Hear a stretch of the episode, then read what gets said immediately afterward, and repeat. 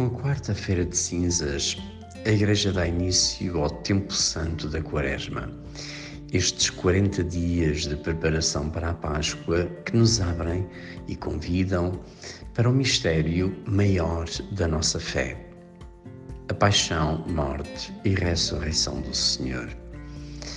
Durante uh, os primeiros séculos, até cerca do século IV, a Quaresma foi se organizando progressivamente uh, como um tempo uh, de preparação para o batismo.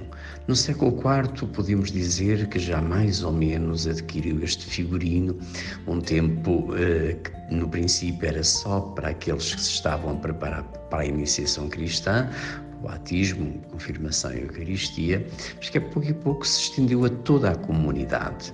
Eh, e é um convite a que toda a comunidade vivesse intensamente esta preparação. Os que iam ser batizados eh, pelo mistério que iam celebrar, mas a comunidade toda era convidada a renovar as promessas do seu batismo.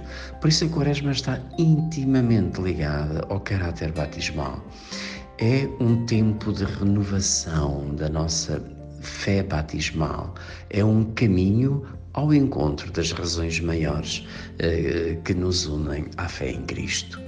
E eh, até aos nossos dias, a Quaresma tem eh, mantido este, este ritmo de vivência pascal através de um itinerário rico eh, em vários significados e onde somos convidados a viver mais intensamente algumas dimensões da nossa fé, nomeadamente a partilha, a oração, eh, a caridade fraterna como meios de vivermos mais intensamente uh, a beleza da fé cristã.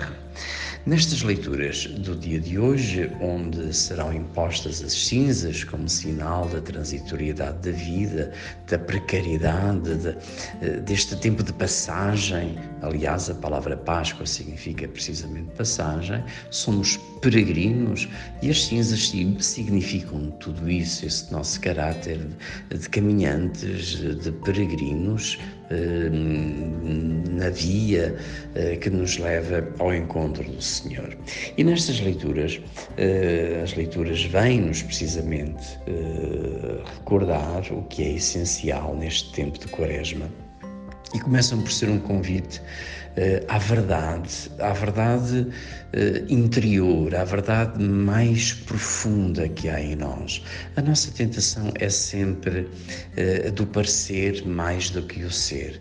Por isso, a primeira leitura do profeta Joel convida-nos a rasgar os corações, não as nossas vestes, não a ficarmos nos aspectos exteriores, epidémicos da nossa vida, mas, pelo contrário, entrar no fundo de nós mesmos, termos a coragem de abrir, de rasgar o coração para deixar entrar a graça renovadora do Espírito.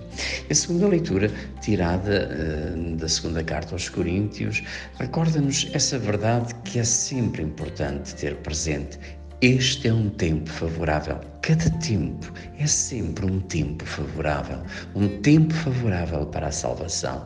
Podemos eh, até andar perturbados pela agitação dos tempos, das horas que estamos a viver, tudo aquilo que está a acontecer em torno eh, da experiência da Igreja, eh, com as acusações sobre os abusos de menores, etc, etc.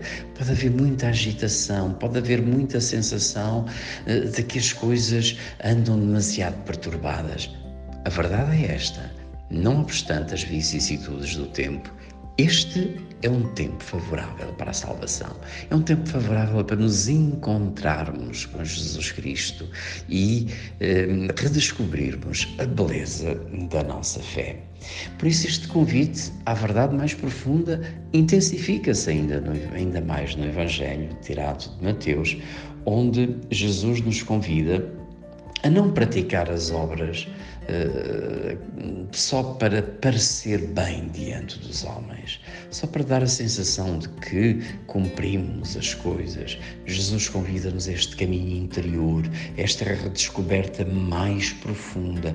Por isso, quando rezarmos, não rezemos para que os outros vejam, mas no silêncio, eh, para que seja Deus a ver a intensidade do nosso coração. Quando dermos esmolas, que não sejam para tocar a trombeta, para todos ficarem a saber que somos muito boas pessoas e generosos.